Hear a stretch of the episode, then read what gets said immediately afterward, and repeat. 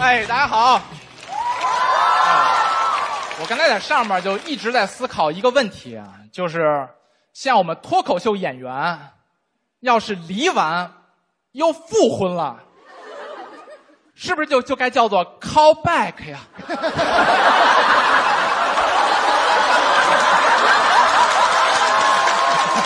哎呀，可以呀、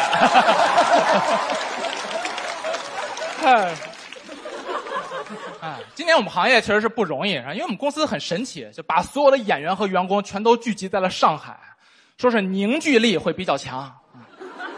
谁成想，彻底凝聚住了。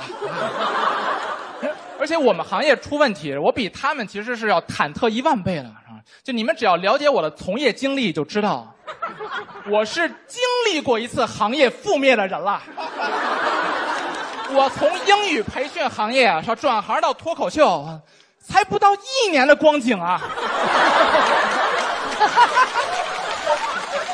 我心态跟他们就完全不一样。演出一停，他们是啊，不行了，我是啊，又不行了。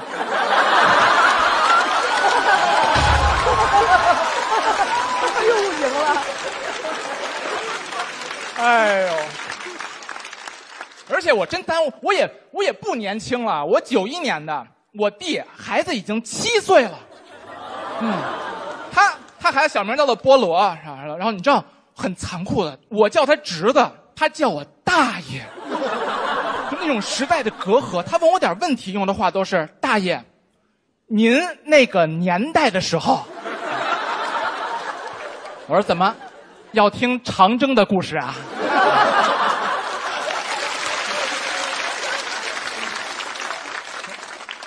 您那个年代的时候有没有篮球鞋啊？有没有肯德基？有没有互联网？有一次我真急了，我说我到底哪个年代的？菠萝说：“大爷，您不是那个上个世纪九十年代的吗？”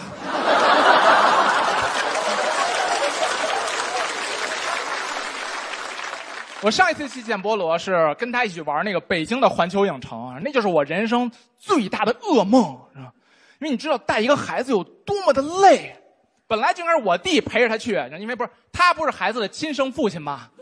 啊，结果说临时有会让我陪着去，我就陪着去了那一次，我就敢笃定，那天下午我弟他一定没有会啊。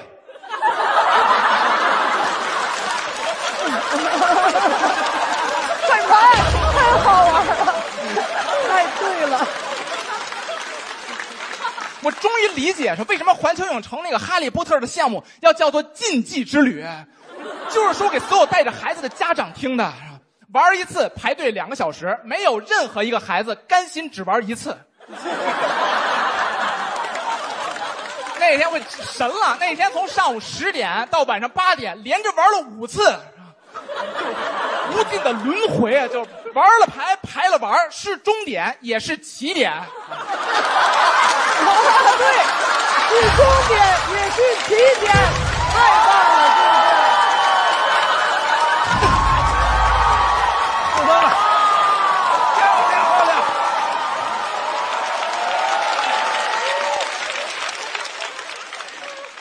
我感觉我在城堡里演了一开端，你知道吗？哎呦，就像一个马拉松运动员，我这咬着牙刚冲过终点，一扭头发令枪又响了，是吧？不能走。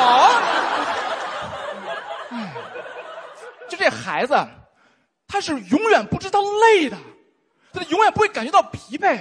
有时候我看着菠萝，我就琢磨，我说咱们国家还研究什么新能源啊？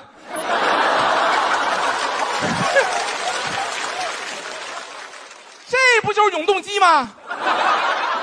永远那么亢奋，说大爷，我要像哈利波特一样骑着扫帚自由自在飞。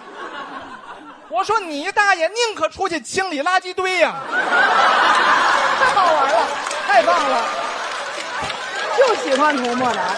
哎呀，这，你们有没有感觉，真是就像咱们这种打工的，但凡有着六岁孩子的心态和体能，称霸所有职场。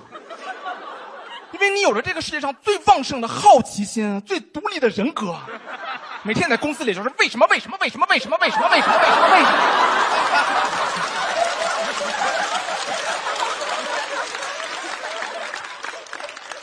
瞪着个大眼睛，领导，您今天怎么这么早就走啊？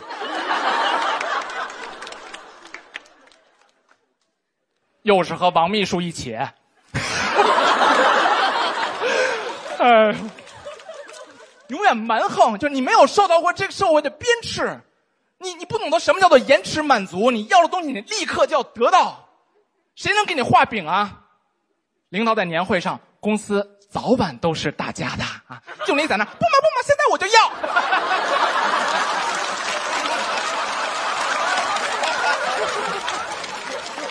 去年说好的分红就没给。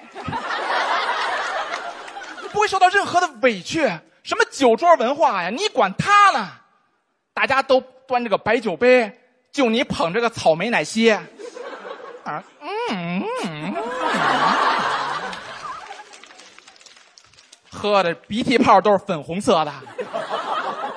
领导一饮而尽，拍桌子。九六年我工作那会儿，比你们可苦多了。你嘟囔个小嘴儿，嗯，我想听个新的故事。希望咱们都能够找回小时候的童真和无畏。谢谢大家，我是童梦兰，谢谢大家。